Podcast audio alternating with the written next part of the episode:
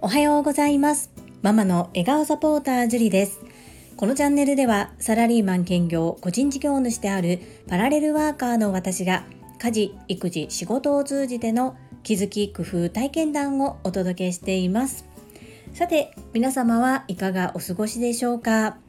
私は昨日でサラリーマンとしてのお仕事は仕事納めとなりました。そして本日と明日は2日連続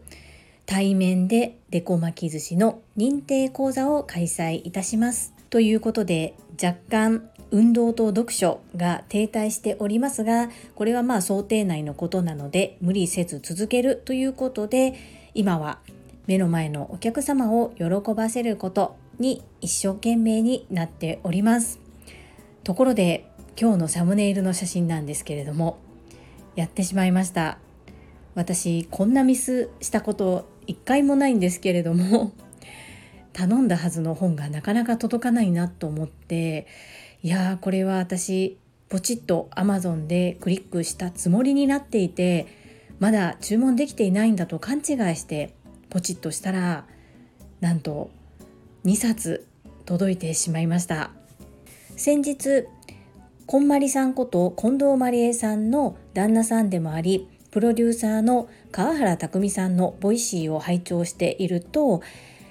尾形社長とのライブ配信があったんですね。そこで拝聴していると途中から他のボイシーパーソナリティさんも一緒になって話をしていて最後は4名で今後ボイシー社をどのように運用していくかというようないろんなアイデアが出ていてとても素敵な回だったんですけれどもその中で、ボイシーパーソナリティさんの教科書本としてもとてもいい本だというお話が出ていました。こんなこともありそしてこちらハンド FM のパーソナリティでいらっしゃる日野竹頭の整えどころの日野竹さんもこの本を早々に購入して読んでアウトプットをされていました。でボイシーに憧れている私としてはこの本はもう絶対に読まなければならない必読書だと思っておりますが、まあ、年内は自分の立てた目標がありますので年始にちょっとお休みを利用してガガッと一気に読もうというふうに思っています。ただこれ2冊届いて1冊どうするという感じなのですがあーおっちょこちょいやってしまったなという感じです。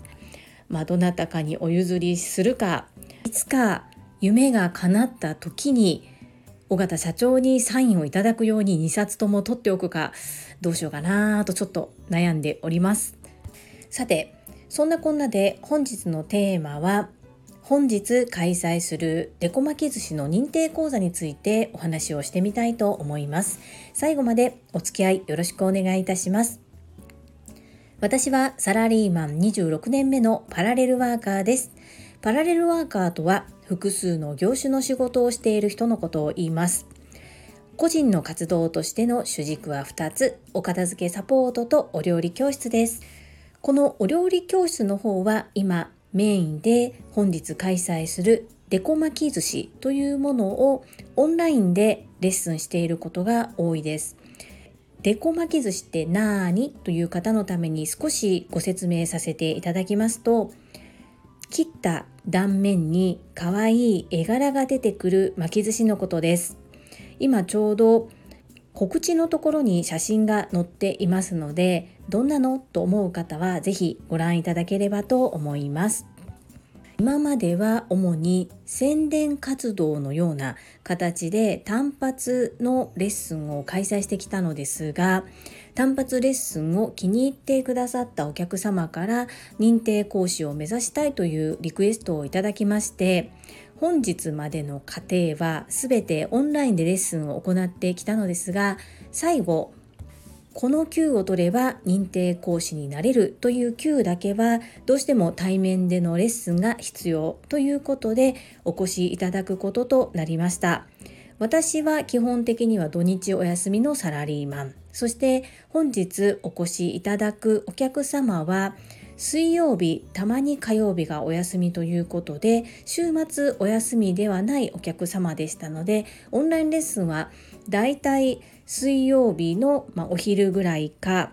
もしくは夜平日の夜に開催して少しずつレッスンを進めてまいりました。オンラインでは何度も何度も顔を合わせているお客様ですが本日お会いできるのが初対面ということになります。何をするにも準備が一番大切ということは心得ていたつもりなんですけれども対面レッスンを行うのが1年と少しぶりぐらいでしてもうずっとオンラインに慣れてしまっていたがために材料を倍準備しないといけないということそしてお客様を迎え入れるというのはオンラインレッスンとはまた全然準備が異なります。今回の場合は認定講師を目指されていますので教会に提出する書類などもたくさん書いていただく必要がありまして受け入れる私としては多岐にわたりいろいろな準備が必要となってきます。こう対面に関しての感覚っていうのが薄れているなというふうに感じながら一つ一つ丁寧に確認しながら準備を進めましたこのお客様はパートナーの方が海外の、まあ、アメリカ在住の方で将来的にはアメリカへ移り住む予定にされています。という観点から2つの点に注意をしてレッスンをする予定にしております。まず1つ目は教会が提示している材料というものをしっかり理解していただいて取り扱えるようにしていただくこと。2つ目は基礎が分かった上で海外でどのような代替が効くかというところも一緒に実験しながら探していくということです。その海外と一口に言っても地域によってこう手に入れることができる食材っていうのが変わってきますのでもちろん日本の食材を取り扱っているスーパーなどもあるのですが日本で購入するよりは3倍4倍の値段がしたり実は賞味期限が切れているものが陳列されていたりということは本当によくあることのようです。だったら無理に同じものを使うよりも現地に簡単に手軽に入手できる食材で代用ができる方が現実的かなというふうに思いますので、まあ、今回今日明日とお会いすれば一旦認定講座というものは終了となるんですけれどもこれからもいい関係を続けていけるようにお客様にとって先生から学んでよかったと思える価値を提供できるよう今私の持てる全てを惜しみなくお伝えするそんな2日間にします。最後までお付き合いくださりありがとうございました。それでは本日もいただいたコメントを読ませていただきます第482回確認まず手を挙げる本当の意味とはコメント返信にお寄せいただいたコメントです。アラカンマサミンさんからです。ジュリさん、私もまず手を挙げなさいを読んで知ったつもりになっていました。知っているとできるは違いますね。TSL7 期最終回は猛省です。あの状況で最後にみんなの思いを伝えるために手を挙げたジュリさんすごい。ありがとうございました。ゆりさん、出会っていただきありがとうございます。ボイシーパーソナリティ絶対なれます。心より応援しております。まさみん、コメントありがとうございます。やはりこう一度読んだ本でも全部頭に入っているわけではなくてどうしても忘れていきますよね。でこうやって気づけた時にいろいろともう一度思い返してそこを掘り下げるっていうのも必要な作業だなというふうに感じております。ESL7 期の最終回私の中では叱られたことと朝倉先生にみんなでお礼を言いたい言わなければようということは別物と切り離しました。というのは多分私は皆さんとつながっていなくて一人で参加していたらあのように声は上げていなかったと思います。今までの感謝の気持ちを個別ではなく全員で、まあ、オンラインとはいえこうお会いしている状況できちんと伝えるこれは最後絶対やろうっていうふうに思っていましたしそのためにみんなで先生に宛ててメッセージカードを書いたりもしましたのでここで叱られた後で雰囲気が悪くなっているからとこうちゃんとお礼が言えないことの方が私はちょっと自分が後悔するなと思ったのと皆さんとの約束を絶対に守るってもここ決めてました。だから私がお声がけしてもし怒られたとしてもそれはもうそれで受けて立つという覚悟を決めて話をしました。人間誰しもそうなんですが怒りたくて怒ってないと思うんですよ。やっぱり愛があるから相手を思うから叱ることができる。ですがやはり叱った後ってこう叱っている方も気分は良いものではないと思いますしそんな急にマインドチェンジは難しいと思います。なので、まあ、どこまで私たちの気持ちが届いたのかは正直わからないですけれどもでも本当にあれはやらない後悔よりやった経験っていう言葉が当てはまるかどうか分かりませんがあそこできちんとお礼が言えなかったら私は後悔するというふうに思ったので場にそぐわない発言だったかもしれないのですがお声がけしたことみんなでお礼が言えたことっていうのは後悔してないです。ボイシーパーソナリティそうなんですよ本当になりたいんですよね。そしてそのために何ができるのかっていうことを模索しながら今いろいろと水面下で動いております。そしてまさみんもそうなんですが泉田もそうだしあと藤井文子さんもですね絶対なれるっていつも言ってくださるんですよね。大きな夢を掲げてこうね宣言しているにもかかわらずそんなの難しいから無理だよやめとけよっていうんではなくってもうあんたが決めたんやったら応援するから頑張れっていう感じでこう皆さんがね後押ししてくださるのが本当にあったかいなと思ってお言葉いただくたびに本当に感動しております。まさみんいつもありがとうございます。そしてランニング続けてますよ私。ちょっとねここのところ、まあ言い訳になるんですけれども、今週はちょっとまだ、そのデコ巻き寿司の認定講座の準備などもあって、夜なかなか時間が取れなかったりするんですけれども、週3回1回30分っていうのが守れなかったとしても、週1になっちゃったり、週2になることも、からゼロではないと思うんです。ただやはり健康を維持するためにも運動の継続は大切だと思っていますし仮に間が空いたとしても継続することに長い目で見て継続しているっていう状態を作りたいと思っています。もう少しペースが速くなったりもう少し距離が走れるようになったら是非まさみんのいろいろなサポートアドバイスを聞いてみたいなそんな風に思います。今は息子にその速度で途中で歩くとかありえへんっていう風に言われちゃうぐらいものすごくゆっくりなのでちょっとねまだまだアドバイスをいただくには早すぎるかなという風に思っています。素敵なコメントありがとうございました。続きまして福田秀夫さんからです。会員番号17福田秀夫です。希望者挙手。意見を求められたり号令がけの希望に対しては手を挙げることができても自分で自分を選ぶために手を挙げられるかというと話は別。いきなりハードルが上がりますし、自信がなかったり、厚かましいと思われたくなかったり、遠慮したり、逃げたり、私も営業力強化研修で同じところを指摘されたことがあります。今回最高の学びを得られてよかったですね。以上です。アンニョン。福田秀夫さん、いつも素敵なメッセージありがとうございます。考えてみれば4ヶ月前の私はこの号令かけのための挙手そして意見を求められたりということがあったとしても挙手できないぐらいの人だったんですよ。そこをまあ自分なりに見れば少しは前進できたのかなというところなんですが、まあ、TSL のゴールとしているところまではまだ到達できていないレベルということになります。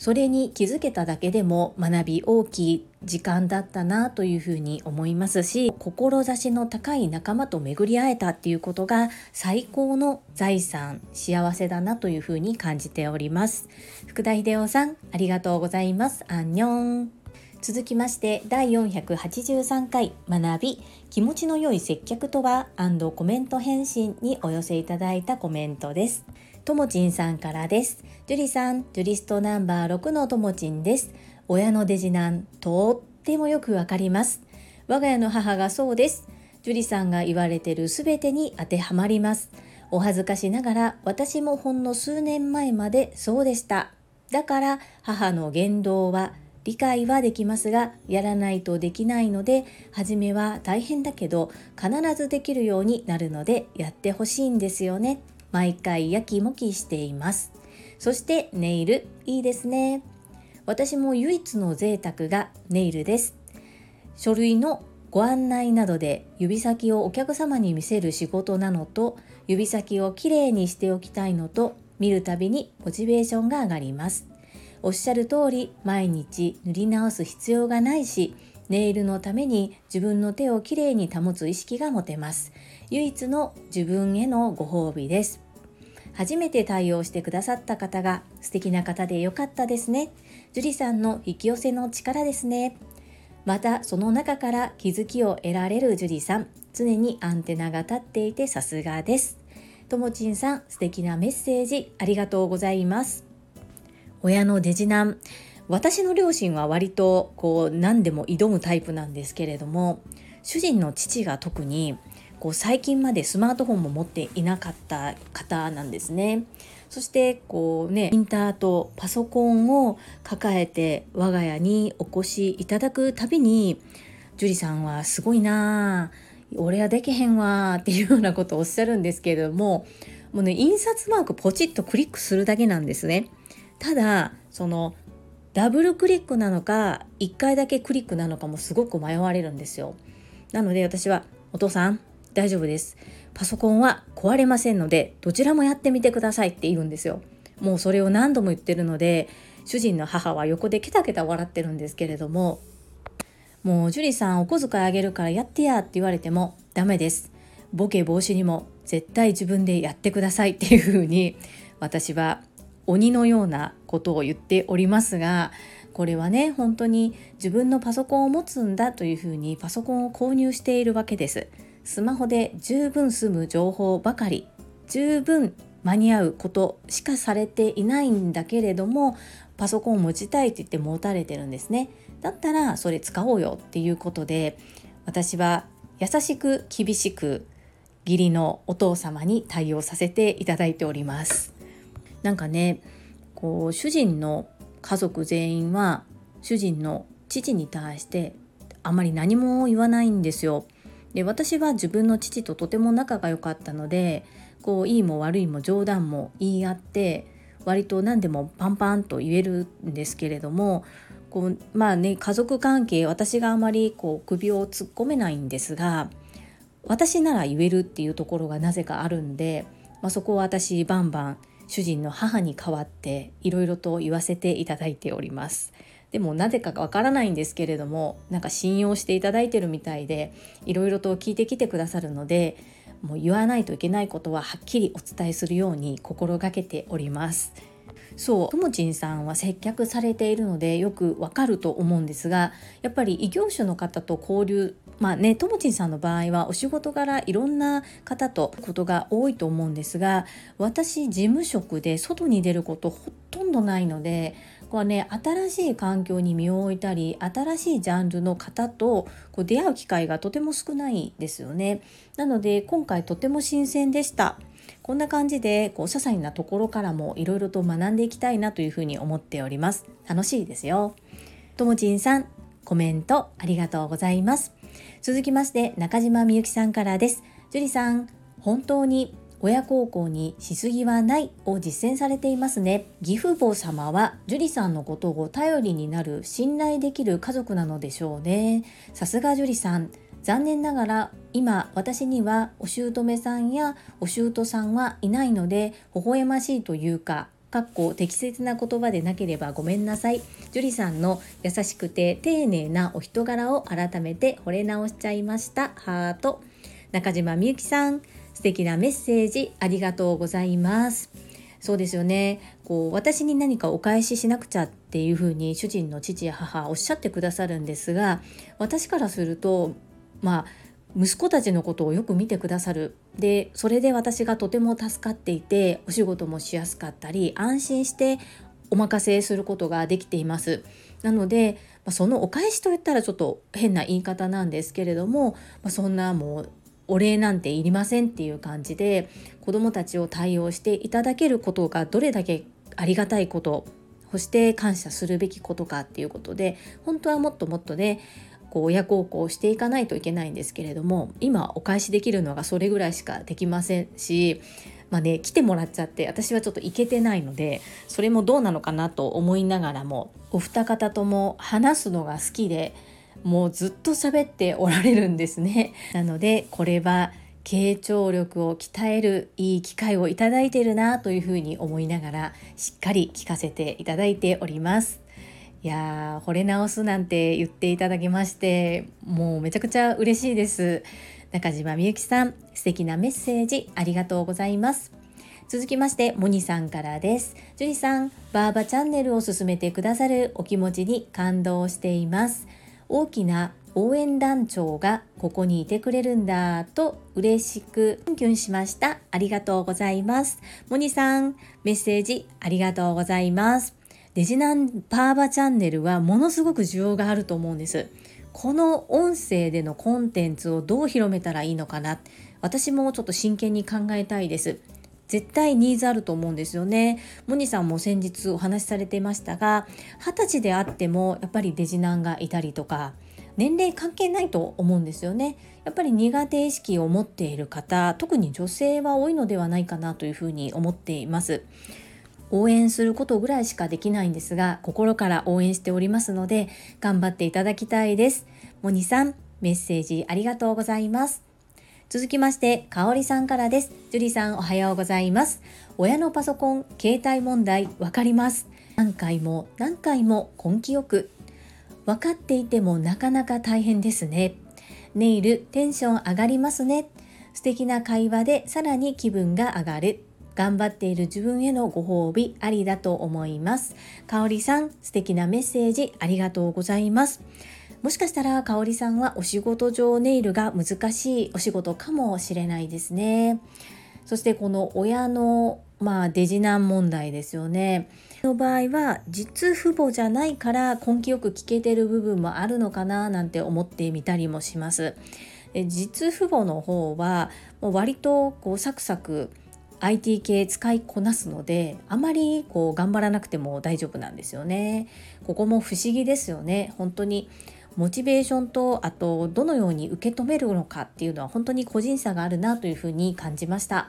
かおりさんいつも素敵なメッセージありがとうございます。続きまして、石垣島のまみさんからです。樹里さん、こんにちは。石まみです。わかります。私も母の LINE で何か変な画面が出たりするとすぐに電話をしてきて助けを求めます。しかも姉2人は結婚していて子供もいて忙しいのを分かっているのでお酒ばかり飲んでいる暇そうな私に連絡してきます。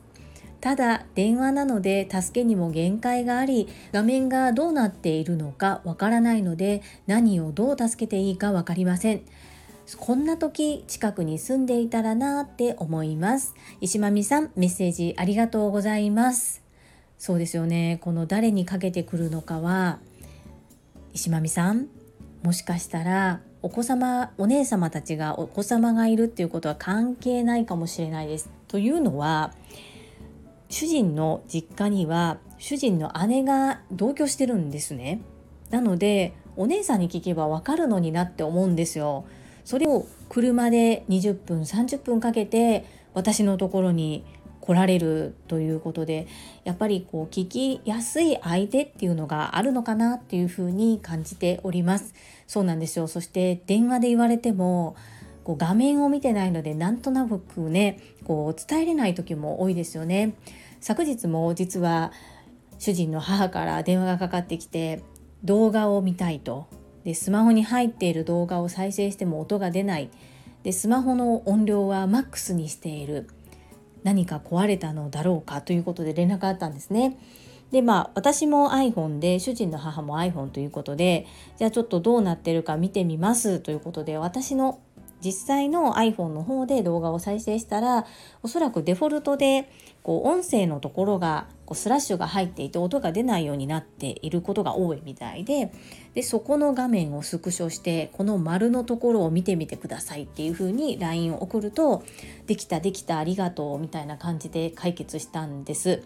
やっぱり音声だけでその画面を想像して話をするっていうのは本当にハードルが高いなっていう風に感じました。マミピーのお父さんお母さんは本当に会いたいんだろうなっていうふうに先日の旅行の時の話を聞いていても思います。また会いに行ってくださいね。よろしくお願いいたします。続きましてベックさんからです。ジュリさんこんにちは。私の母もパソコンとは無縁の年齢です。ガラケーがギリ使える昭和生まれです。実家に Amazon アレクサを設置したので母は最近はアレクサに話しかけています。最近は母との会話はアレクサでテレビ電話です。昭和世代でも音声操作のデバイスは簡単に操作していますよ。音声操作もいろいろできるのでパソコン操作より話しかける方がいいかもですよ。ベックさんコメントありがとうございます。なるほどですね。これ本当にいいお話を聞かせていただきました。そしてこういうことがさらりとできるベックさんはやっぱりさすがだな、すごいなというふうに感じております。ちょっと私も考えてみようかなというふうに思いました。そしてテレビ電話できる、こう顔を見てお話できるってやっぱりいいですよね。わあ、素敵な情報ありがとうございます。そして音声操作いろいろできるっていうことでここもちょっとねいろいろ試してみたいなというふうに思いました。ベックさん素敵なメッセージありがとうございます。続きまして英語学習者と世界をつなぐキューピット。英会話講師高橋明さんからです。樹里さんこんばんは。ネイルいいですね。私は朝倉千恵子先生の仕事も人生もうまくいっている女性の考え方を読んだ時仕事ができる女性は爪の先まで手入れをしているという文面を読み当時近所に住んでいた TSL146 期の同期生で小学校からの友人に通っているネイルサロンを聞き通い始めました。いろいろな業種の人とお話をするのいいですよね。実は根本的な部分は一緒だったりもするので面白いなって思います。高橋明さんメッセージありがとうございます。朝倉千恵子先生はやはり所作振る舞いのところそして女性は女を売るのではなくでも女性らしくっていうところをずっと歌っておられますのでなるほどと思いながらお話を聞かせていただきました。そして同じ TSL の同期生の方近くにいらっしゃったっていうのがねこれいいですね。で熟成はやはり美意識高い方が多いんだなと思いながらコメントを読ませていただきました。ともちんさんもそうだし、高橋明さんもそうだし、で、たまみさんもブログを更新されていた時にネイルのことを書かれていたように記憶しております。昔髪を切っていただいていた美容師さんがおっしゃっていました女性がこうまあ気を使えると言いますか服装以外でこうおしゃれができるところはネイルとヘアスタイルだというふうにおっしゃっていたことを今このコメントを読ませていただきながら思い出しました。それとともにキングコングの西野昭弘さんがサロンメンバーさんの分布図を作っていて天神会といって何かこう天災などが起こった時に助け合うようなシステムだったりサロンメンバーさんのお店がわかるそんな地図を作られたりとかしていてどうせお金を落とすなら同じ共通言語がある共通認識のあるサロンメンバーさんのお店にお金を落とすというふうにしたいという声が多くてそんなアプリを開発したっていうことをこうなぜかこう今ねコメント読ませていただきながら感じたんですね。で私もこう塾生がみんなつながれたらいいのになと思って例えば英語といえば高橋明さんっていう感じで何かこうお願いしたい時にこう外から選ぶのではなくこう塾生内でいろいろとこう共有し合えて情報をそしてお仕事も依頼し合えたらいいのになというふうに思います。ここを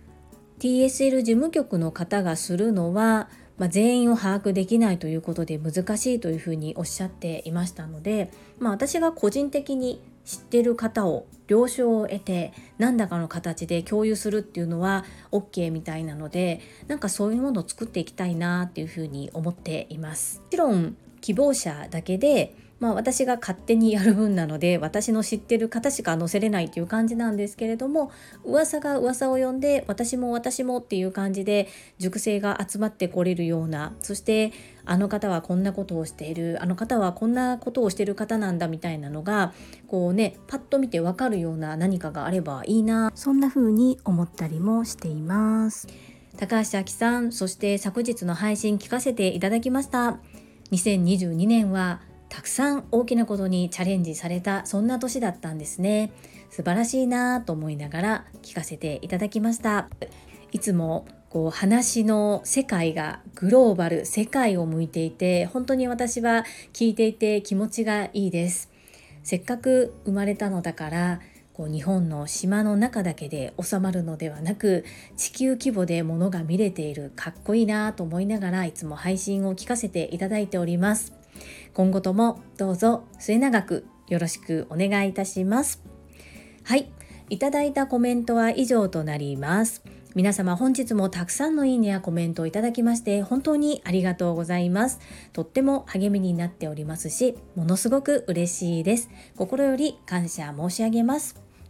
最後に一つお知らせをさせてください。タレントのエンタメ忍者みやゆうさんの公式 YouTube チャンネルにて私の主催するお料理教室ジェリービーンズキッチンのオンラインレッスンの模様が公開されております。